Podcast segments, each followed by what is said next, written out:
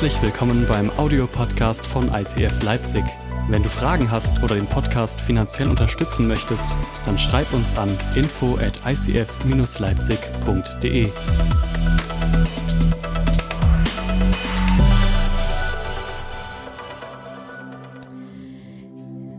Ich möchte heute reinstarten in die Predigt. Und ihr habt gerade gehört, wie, wie ist es für jeden der erste Advent? Und ich habe tatsächlich so reingerufen, Stress. Und tatsächlich ist es ganz oft so, dass für mich Advent irgendwie auch einen Stressfaktor hat.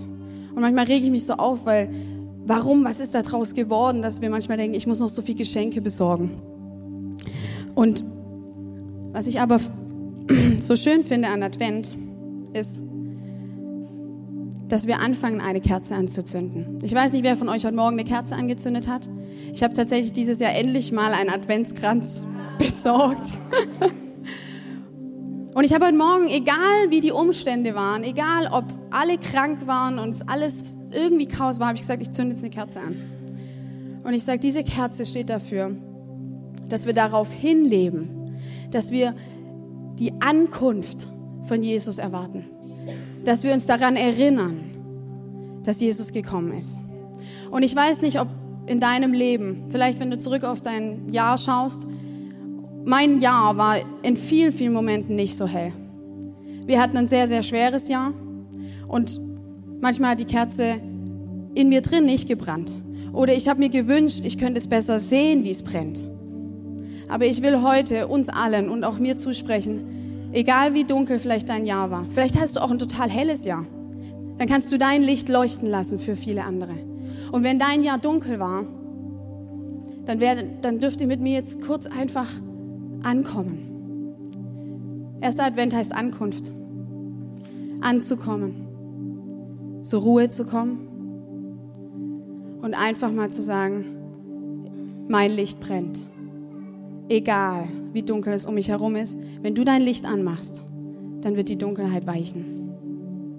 Und vielleicht gehen wir heute so in diesen Sonntag, aber auch vielleicht nochmal neu in diese Adventszeit. Vielleicht bedeutet Adventszeit für dich gar nichts. Vielleicht ist für dich Glauben auch noch gar nichts oder das Ganze irgendwie Jesus nachzufolgen ist für dich neu. Aber das Schöne finde ich, dass doch Advent uns alle irgendwie verbindet. Weil Lichter finden wir irgendwie toll ist irgendwie schön, bringt Atmosphäre. Und ich würde gerne am Anfang einfach beten für diese Predigt und vor allem für diese Adventszeit, dass du für einen Moment deine Augen zumachst, dass du sagst, okay, mein Licht brennt. Und wenn es vielleicht nicht brennt, dann zündest du es innerlich jetzt an und sagst, hey, ich will jemand sein, wo das Licht brennt. Für mich, aber auch für andere. Und Jesus, ich danke dir so sehr, dass du gekommen bist, dass du sagst, ich bin das Licht dieser Welt. Ich bringe das Licht. Ich gebe dir neue Hoffnung. Ich zünde das Licht jeden Tag neu an. Und ich danke dir für diese Adventszeit, wo wir uns besinnen dürfen und erinnern dürfen, dass du gekommen bist, um uns zu erhellen. In Jesu Namen. Amen. Gebe die wieder ab. Ich habe gehört, die ist teuer. Okay. Ich danke dem Jonas und dem Alex. Sehr, sehr schön. Dankeschön.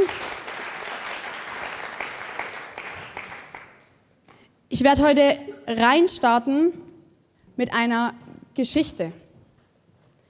Und bevor ich das mache, will ich euch mitnehmen auf eine Reise wo vor Jahrhunderten, ja, vor Jahrhunderten die Menschen die Erwartung hatten auf eine Veränderung. Sie haben gewartet auf eine Veränderung. Vor 2000 Jahren war die Sehnsucht nach Veränderungen auf allen Ebenen. Politisch, geistlich und persönlich. Sie haben erwartet, sie waren in einer Situation, es war die Zeit, wo politisch der König Herodes war König. Ja? Ich nehme euch mal mit da rein, der war kein toller König. Ja? Der war korrupt, der war brutal und ganz besonders wurde er vom römischen Reich eingesetzt. Das heißt, für das jüdische Volk war es eine super schwierige Situation, weil er null null nach Gottes Geboten gehandelt hat. Er hat nur mit Macht und Gewalt regiert. Und das Volk Israel war aber Könige gewohnt wie König David und König Salomon, die einfach nach Gerechtigkeit und nach dem Willen Gottes getrachtet haben. Und sie gesagt haben, wir wollen das Land zu was Besserem machen. Und die politische Situation war schwierig, war angespannt. Es war eine hohe Erwartung vom Volk Israel, dass eine Veränderung passieren wird. Politische Veränderung. Aber auch nicht nur das, sondern auch geistlich war eine starke, starke Erwartung da. Und zwar kommen wir später zu zwei sehr wichtigen zentralen Leuten, um die es heute auch viel geht, die manchmal ein bisschen vom Tellerrand runterfallen, wenn wir so durch die Weihnachtsgeschichte durchgehen. Und zwar ist es Zacharias und Elisabeth. Wenn du die nicht kennst und dich nicht auskennst, ich nehme dich da nachher mit rein. Aber Zacharias war einer von 18.000 Priester zu der Zeit in Israel. 18.000 Priester. Das Problem war, die meisten, wirklich die aller, allermeisten von diesen 18.000 waren auch korrupt, waren religiös. Religiös bedeutet einfach, sie haben vielleicht nach Geboten gelebt, aber nicht wirklich den Willen Gottes gesucht. Sie haben einfach Dinge gemacht und nicht verstanden, was der Wille Gottes dahinter ist. Im Grunde folgten sie Gottes wegen nicht nach. Dazu kam noch, dass Herodes einen hohen Priester eingesetzt hat, der nicht, der genauso unter dieser Korruption war und unter dieser Herrschaft von diesem König. Und somit war dieses ganze Priestertum, ihr müsst euch vorstellen, das Priestertum war damals, das war die Kirche. Das war das, wo, wo den Glauben hochhalten sollte und sagen soll, Leute, hey, lasst uns Jesus nachfolgen, lasst uns Gott nachfolgen, lasst uns die zehn Gebote halten. Und das war aber alles Katastrophe. Somit war auf dieser Ebene auch eine sehr, sehr hohe Erwartung, dass endlich Veränderung passiert. Oder äh, haben wir alle, oder? Wir haben Zeiten, wo wir uns wünschen, hey, es muss Veränderung her. Es muss was Neues beginnen. Und sie standen in der Erwartung, das Volk Israel sagt, hey, es muss doch jetzt Erlösung kommen. Es muss was Neues kommen. Und dann auch noch eine hohe Erwartung persönlich. Zacharias und Elisabeth waren schon sehr, sehr alt und die konnten nie ein Kind kriegen. Und es war vielleicht nicht wie heute, dass vielleicht auch manche können vielleicht keine Kinder kriegen, aber auch heute, manche entscheiden auch keine Kinder zu wollen. Damals war das absolut eine Scham. Das da, du warst nichts, vor allem als Frau, wenn du nicht gebären konntest, du warst nichts. Du warst im Grunde nichts wert. Und Menschen haben über sie geredet und haben halt auch gesagt, hey, wenn die keine Kinder kriegen, dann muss ja irgendwie was schräg sein. Irgendwie muss die Gunst von Gott nicht auf ihrem Leben liegen. Und er war hoher, er, er war Priester, einer von 18.000. Aber Zacharias und Elisabeth, die haben Gott geliebt. Und sie haben gesagt, hey, wir verstehen es vielleicht nicht, warum das so ist, aber wir vertrauen Gott und wir folgen ihm nach. Und sie haben sich nicht durcheinander bringen lassen. Und sie haben entschlossen, 40 Jahre lang zu beten für den Wunsch, ein Kind zu bekommen. Sie haben nicht aufgehört, diese Erwartung zu haben. Ich sage manchmal meinen Kindern, die immer heutzutage ja alles gleich wollen. Ja? Das finde ich ja immer ganz schwierig. Vor allem René ist immer so, ah ja, komm, kauf Moss. Ja? Und ich, ich bin noch so aufgewachsen, dass du, dass du eine Erwartung hast, dass du auf etwas wartest, dass du dafür vielleicht auch was tust, dass du, dass du wirklich es auch willst. Und ich sage dann immer, hey, du kannst es dir wünschen, du kannst was dafür tun, aber du kannst auch einfach warten. Warten und hoffen. Manchmal haben wir das verlernt. Manchmal schmeißen wir es direkt über Bord, wenn wir eigentlich einen tiefen, sehnlichen Wunsch haben, dass etwas sich verändert, geben wir so schnell auf, weil wir auch in so einer schnelllebigen Zeit leben, wo wir gar nicht mehr gelernt haben, auf etwas zu hoffen. Oder? Seid ihr da? Irgendwie ist heute so ruhig. Okay. Also im Grunde zusammengefasst, in allem war die Erwartung auf allen Ebenen war da, es muss jetzt eine Erlösung kommen, es muss ein Messias kommen. So, ihr müsst euch vorstellen, es war, die Luft war dünn. Ja, überall war Chaos. Und das Interessante ist, dass in Malachi 3, Vers 23, ich habe euch den Vers mitgebracht, das ist das letzte Buch im Alten Testament. Der Vers und die, also der, die Verse, die ich jetzt vorlese, ist, sind die letzten Verse im Alten Testament. Das heißt, das letzte vom Alten Testament.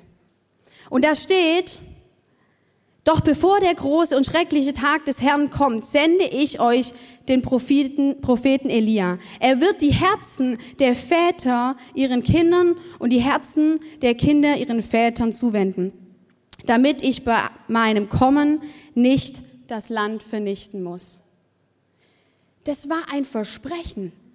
Ihr müsst euch vorstellen, sie reden, sie reden da von einem Propheten Elia, der kam aber schon, also der war schon da.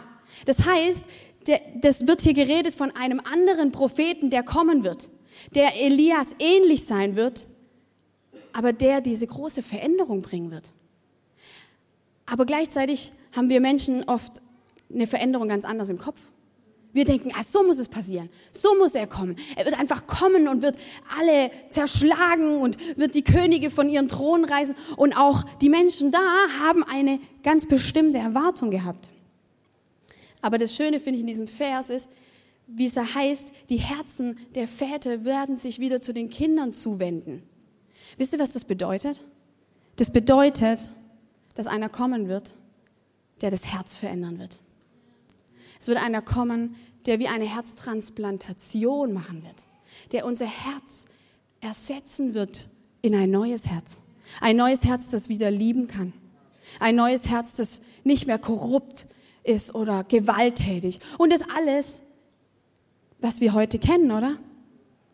Ich habe das, habe so gedacht, okay, politisch, persönlich und geistlich, ich habe dieselben Erwartungen. Es sind dieselben Dinge, die auf meinem Herzen liegen. Und es war vor 2000 Jahren. Menschen schreien nach einer Veränderung.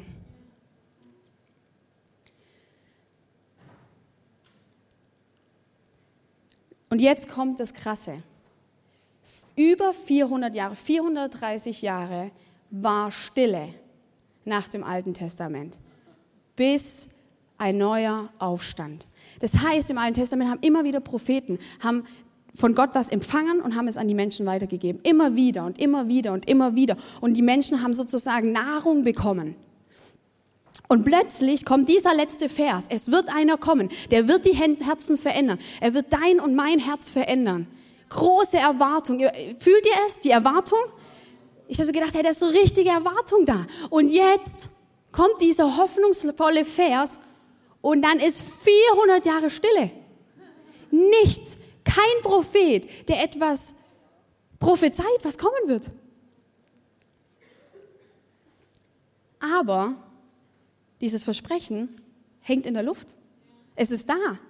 Es ist ein Versprechen ausgesprochen worden und die Menschen warten darauf. Alles, alles deutete darauf, dass was Großes passieren wird. Und jetzt gehen wir in Richtung der Weihnachtsgeschichte. Wir kommen nahe der Weihnachtsgeschichte. Wir wissen, was an Weihnachten passiert ist. Wir wissen, dass endlich der Erlöser gekommen ist. Aber sie wissen es noch nicht. Und jetzt kommen wir in diese Geschichte rein von Zacharias und Elisabeth. Das Krasse ist, und ich finde es so interessant, die Bibel ist so aufeinander aufgebaut. Gott macht keinen Fehler. Er nimmt diese zwei Menschen, die sind wie du und ich. Unsere Predigt heißt, gewöhnlich, ein außergewöhnlicher Gott begegnet gewöhnlichen Menschen. Diese zwei Menschen waren so gewöhnlich. Sie haben ihren Dienst verrichtet, sie haben Gott gedient, sie konnten, sie war, hat wahrscheinlich irgendwie, sie hat ja keine Kinder gehabt. Ich weiß nicht, was sie gemacht hat, aber äh, damals, glaube ich, haben, da hat die gekocht den ganzen Tag. so, aber es kommt ein ganz krasser Tag und ich nehme euch rein, wie krass Gott das vorbereitet hat. Ey, ich weiß, heute steigen wir ein bisschen tief ein, ja, aber seid voll dabei, weil das ist super spannend, okay? So, er nimmt diese zwei Menschen. Zacharias bedeutet, jeder Name bedeutet was, okay? Deswegen haben wir auch unseren Kindern Namen nach Bedeutung gegeben. Sie sind auch genauso geworden, wie ihr Name es aussagt, ja? Lina, die sanfte, schöne, reine. Ja? Wer Lina kennt, passt, oder? Luan, der Löwe. Ja. Müssen wir nichts mehr dazu sagen. Also, Zacharias bedeutet, Gott erinnert sich. Kommen die Folien da eigentlich? Ah, ja. Gott erinnert sich. Und Elisabeth bedeutet Versprechen Gottes. So, jetzt füge diese zwei Namen zusammen. Und du bekommst, Gott erinnert sich an seine Versprechen.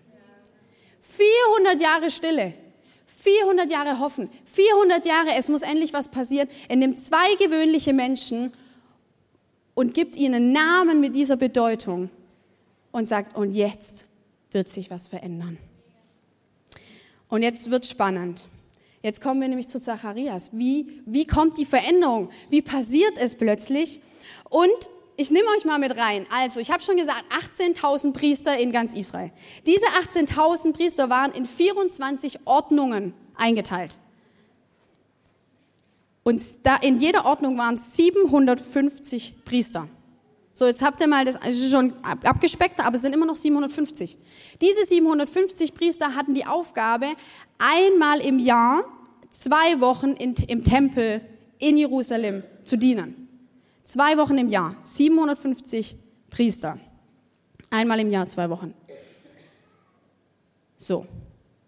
Und ein Priester von 750 Priestern in diesen zwei Wochen, ein Priester wird per Los, wird ausgewählt, wer diesen Räucheraltar bedienen darf im Tempel.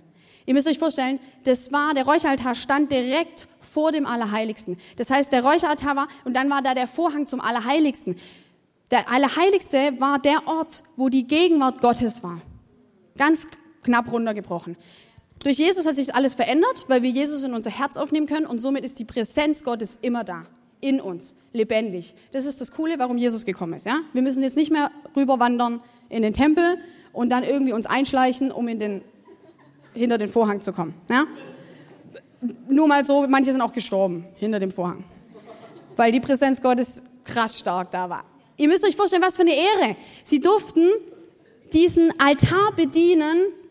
Das heißt, morgens und abends wird es angezündet, damit es 24 Tage, sieben die Woche, sieben Tage die Woche immer, immer Rauch abgibt. Ja? Es raucht und es raucht. Ja?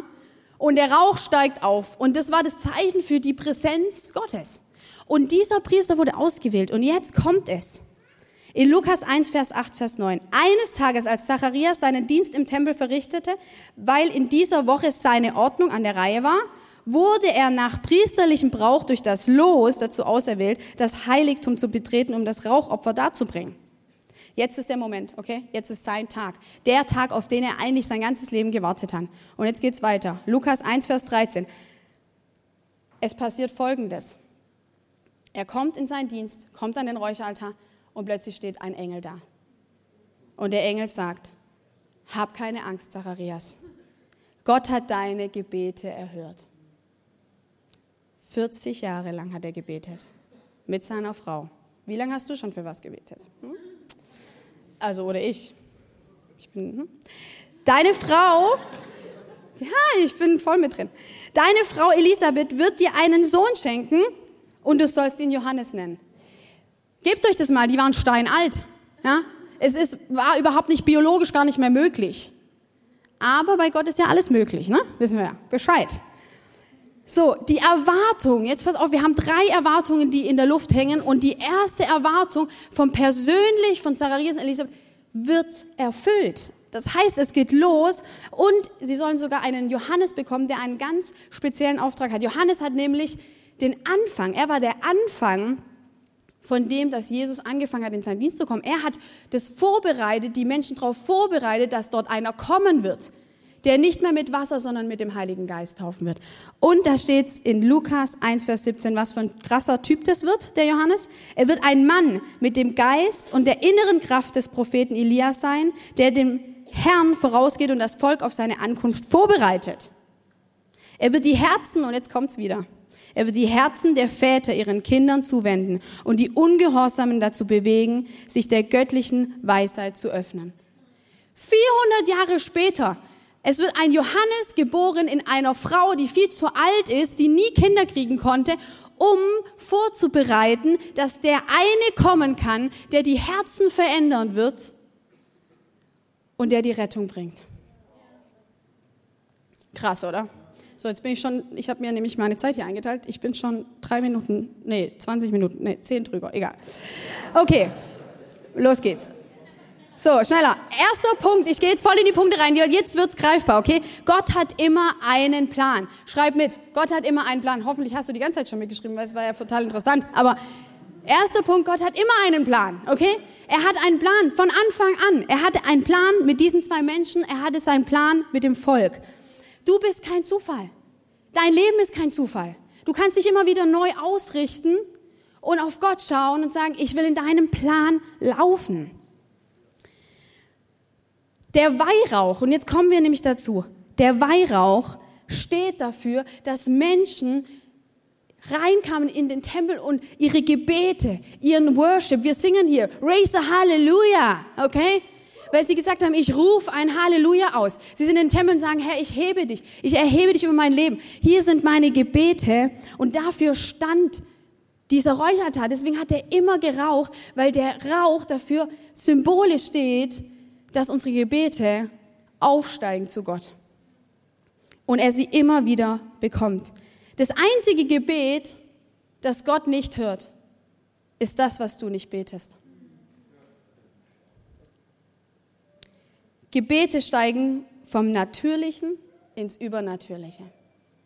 Unser natürliches Gebet wird übernatürlich. In der Offenbarung 8, Vers 3, da heißt es, dann kam ein anderer Engel mit einem goldenen Weihrauchgefäß trat er vor den Altar, ihm wurde viel Weihrauch gereicht. Er sollte ihn auf dem Altar vor Gottes Thron als Opfer darbringen, zusammen mit den Gebeten der Menschen, die zu Gott gehören. Und so geschah es auch. Der Duft des Weihrauchs stieg aus der Hand des Engels zu Gott auf, zusammen mit den Gebeten der Menschen. Dein Gebet steigt auf, wie dieser Weihrauch, jeden Tag, jede Stunde. Das einzige Gebet, das Gott nicht erhört, ist das, was wir nicht beten. Wie oft haben wir Angst zu beten oder wir haben nehmen uns keine Zeit zu beten. Weißt du, wie sehr der Satan interessiert ist, dass du nicht betest? Ich sag euch, wir hatten einer der krassesten Wochenenden unter uns. Wir wissen nicht, was los war, aber es war alles Katastrophe. Wirklich. René und ich, wir haben uns nur gestritten wegen banalem Scheiß, ja? Aber es war so, irgendwas war in der Luft und wir hätten heute eigentlich beide predigen sollen. Ich eigentlich in Dresden, er in Leipzig. Und es war irgendwie Katastrophe. Und ich habe gesagt, hey, meine Kinder lieben das Lied. Ich rufe ein Halleluja. Die sagen immer abends, Mama, sing, ich rufe ein Halleluja. Und ich habe den Text noch nicht so ganz im Kopf, aber ich singe dann irgendwas, was auch kinderfreundlich ist. Und, aber ich finde es so schön, dass sie sagen, Sie wollen ein Halleluja ausrufen. Vielleicht wissen Sie noch gar nicht, was es genau bedeutet, aber die Prägung, oder? Und der Satan will nicht, dass du betest. Er will nicht, dass du worshipst, dass du, dass du Lobpreis machst, dass du gesungene Gebete ihm singst, dass du heute hier bist. Er will das nicht. Weil das bedeutet, dass du dein Herz verändern lässt von Gott, dich ausrichtest auf ihn. In 2. Korinther heißt es, alle menschlichen Gedanken nehmen wir gefangen und unterstellen es Christus, weil wir ihm gehorchen wollen. Gebet nimmt deine Gedanken gefangen und richte dich auf aus Jesus. Vielleicht stehst du morgens auf, bestimmt, irgendwann. Äh, aber vielleicht stehst du auf, wie ich manchmal, und denkst, oh, mir tut alles weh und ach, irgendwie ist jetzt nicht so ein Tag, wo ich so übelst äh, mich drauf freue. Und Tausend Gedanken gehen mir durch den Kopf. Was muss ich alles erledigen? Was ist wichtig für die Kinder? Was ist wichtig für die Kirche? Ich weiß nicht, was alles morgens in deinem Kopf ist, aber es ist manchmal richtiges Chaos. Wie ein bisschen auf diesem Bild hier.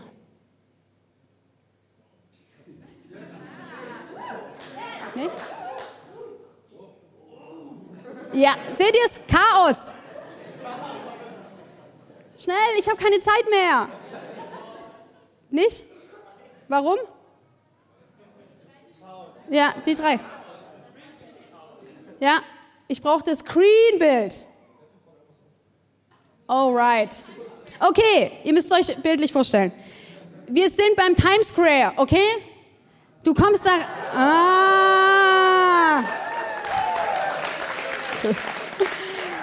Okay, schnell, schnell, schnell, wir müssen uns fokussieren. Also, stellt euch vor, ich hab's versprochen, ich werde mich heute bemühen. Also, Stell dir vor, so wachst du morgens auf, okay? Und tausend Bildschirme sind in deinem Kopf. Das musst du erlegen, das musst du machen, das musst du machen. Die Frage ist, ob überhaupt ein Bildschirm sich nur fokussiert, vielleicht, hey, was ist, was hat Jesus für mich heute? Ganz oft habe ich gar keinen Bildschirm, wo das draufsteht, sondern alles andere Mögliche. Oder, Mann, was kriege ich nicht hin? Was, wo, wo werde ich heute versagen? Was habe ich schon wieder nicht geschafft? Und du kannst mit so einem Bild aufwachen oder du fängst an morgens. Manchmal ich habe mir jetzt vorgenommen, ich mache nur 15 Minuten, stehe ich vor den Kindern auf und sage, hey, und ich rufe ein Halleluja. Und ich mache ein Gebet, ja, und ich mache ein, ein irgendwie, ich singe manchmal eine Strophe von dem Lied oder ich mache ein Worship-Lied an und ich sage einfach nur, Herr, du über diesen Tag, weil ich werde es nicht hinkriegen. Ich werde es nicht hinkriegen und ich merke immer wieder, dass ich es nicht hinkriege. Und ich rufe ein Halleluja und dein Bild kann sich verändern in das hier. Es gab eine Zeit, da hat Hillsong alle Screens gemietet für eine Stunde und hat auf alle Screens no other name than the name of Jesus. Kein anderer Name will ich erheben als Jesus allein. Und alles hat sich darauf ausgerichtet. Und was für eine Kraft wäre das, wenn wir das schaffen, morgens alle zusammen erstmal unseren Blick auf Jesus zu richten und sagen, there is no other name. There is no other name than Jesus. Und ich merke, diese 15 Minuten verändern meinen Tag. Ihr glaubt es nicht, ich habe es nie geglaubt, ja? Mir haben es immer irgendwelche Leute gesagt. Gut, Susanna Bicker ich gesagt, ich soll zwei Stunden früher aufstehen. Da habe ich dann gedacht, ich bin raus. So. Das hat mir echt keine Hoffnung gegeben. Ich bin auf 15 Minuten runter. Hilft auch, wirklich. Deine Ablenkung auf Jesus zu setzen. Unterschätze die Kraft von Worship und Gebet nicht. Deswegen machen wir das hier. Das ist hier kein Kasperles-Theater. Ja? Ist das eigentlich Schwäbisch? Ah. Kasperles-Theater. Ja, es ist hier eine ernste Sache. Ja? Auch wenn wir viel lachen und auch weil wir einfach lustig sind. Ja? Aber es verändert unser Leben. Es verändert dein Leben. Okay, jetzt muss ich weitermachen. Und zwar, ich will nochmal dich mit reinnehmen. Ich will das noch tiefer machen, dass es so tief in unserem Herzen ist, dass wir anfangen, unseren Tag anders zu beginnen. Weißt du, warum Vögel morgens singen?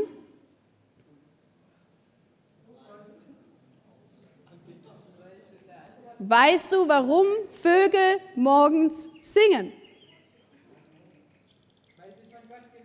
Wir hören die Vögel nicht. Ich höre die Vögel nicht. Ich muss sie fühlen. Ah. Okay, Vögel singen morgens lauter als über den Tag. Morgens singen sie viel lauter. Wisst ihr, warum das so ist? Vögel wecken die Natur. Sie wecken die Pflanzenwelt, sie wecken die Tiere, sie wecken das Leben morgens. Okay, genug Gezwitscher. Ich, und man hat festgestellt, und jetzt wird es ein bisschen wissenschaftlich, ich hoffe, ich kriege das, bitte, ich hoffe, ich kriege das hin. Äh, Pflanzen sind organisch. Ja? Und Sie kriegen Nährstoffe aus der Erde und aus der Luft. Und durch die, das Singen der Vögel, die, die Pflanzen haben wie Öffnungen und die nennt man Stoma. Die sind wie Öffnungen und die öffnen sich durch bestimmte Vibrationen. Und man hat nachgewiesen, dass das Singen der Vögel öffnet diese Stoma durch Vibrationen und die, die Natur, die Pflanzenwelt wacht auf und lebt, fängt an zu leben, also aufzuwachen. Und es wurde nachgewiesen, tatsächlich, die Vögel können das alles verändern, dass die noch mehr aus der Luft diese Nährstoffe aufnehmen und damit mehr aufwachen. Und warum erzähle ich euch das? Weil wir können durch Gebet und Worship, durch Singen und durch Aufrichten zu Jesus können wir nicht nur uns auferwecken, sondern auch Menschen um uns herum. Deine Natur um dich herum. Sie kann ganz anders aufleben. Deine Arbeit, deine Kollegen. Wenn du morgens worshipst, in die Arbeit gehst, Gebet, dich ausrichtest, dann wird es, dein ganzes Umfeld wird sich verändern. Alles um dich herum wird sich ausrichten.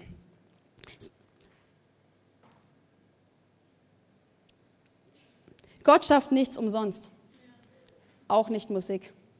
Wusstet ihr, dass unser Traum das war, als wir hergekommen sind? Wir haben gesagt, wir wollen Musiker und Künstler gewinnen, weil wir so ein Herz dafür haben, weil wir es lieben, weil so, eine, so ein Wohlgeruch da drin liegt.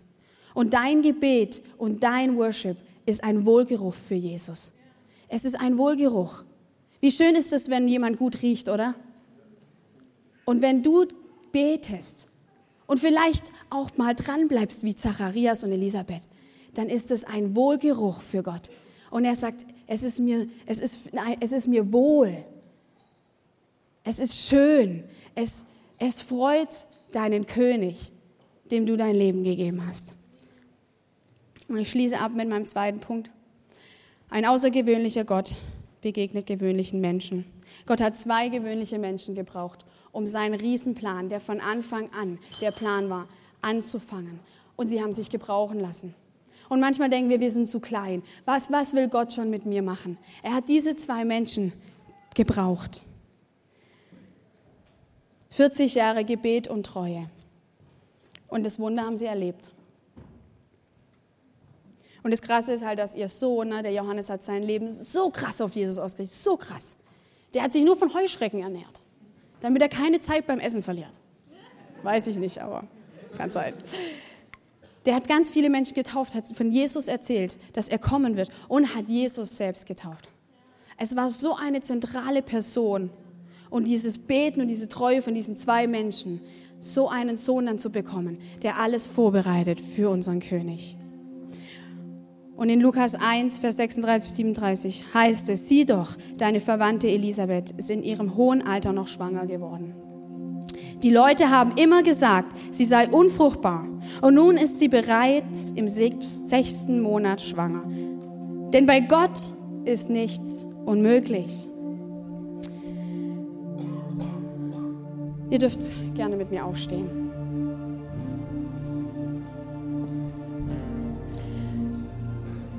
Ich weiß nicht, wie es dir jetzt geht mit dieser Message, mit diesen Bibelversen, mit dieser Story, mit diesem Hey, richte dich auf Jesus aus, fang an zu beten und lass dich nicht kleinkriegen. Vorher, als wir gesungen haben, ich rufe ein Halleluja, hat Gott mein Herz so sehr bewegt, weil er gesagt hat, hey, bist du bereit, egal wie deine Umstände sind, egal wie du manchmal dir das vorgestellt hattest oder nicht, singst du, ich rufe ein Halleluja oder drehst du dich rum und schaust weg von mir. Und wisst ihr, ich bin ehrlich zu euch. Ich habe Tage, da schaue ich weg von Jesus. Dann denke ich, ich bin frustriert und ich sage, warum? Warum heilst du meinen Mann nicht? Warum ist das was, was unsere Familie so verändert? Manchmal stelle ich mir vor, wie unsere Familie wäre, wenn René gesund wäre. Er ist nämlich ein anderer Mensch, wenn er gesund ist. Weil ständige Schmerzen machen dich mürbe, machen dich aggro, machen dich traurig. Und ich komme immer wieder an den Punkt, entweder ich werde aufgeben oder ich sage, Jesus, no other name than yours. No other name than Jesus. Okay, vielleicht willst du mit mir deine Augen schließen. Als ich diese Predigt vorbereitet habe, habe ich auf dem Herzen gehabt, dass viele, viele von uns ist Weihnachten vielleicht gar nicht so ein Fest der Freude.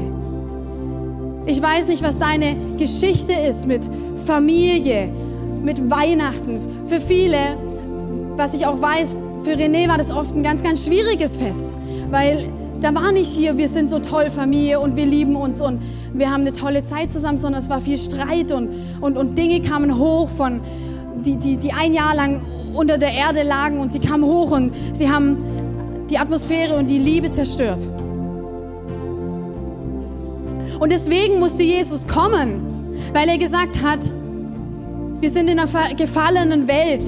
Unser Herz ist immer wieder umkämpft, dass es nicht liebt, sondern dass es hasst.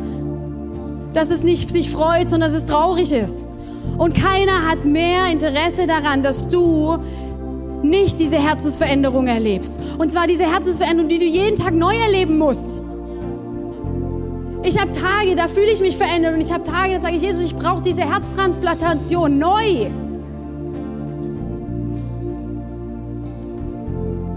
Vielleicht sind auch heute Leute hier, du wünschst dir ein Kind wie Elisabeth und du wartest und du wartest und es passiert nichts. Vielleicht hast du sogar schon aufgegeben zu beten. Und trotzdem im Vertrauen zu glauben, dass Gott es gut meint mit dir.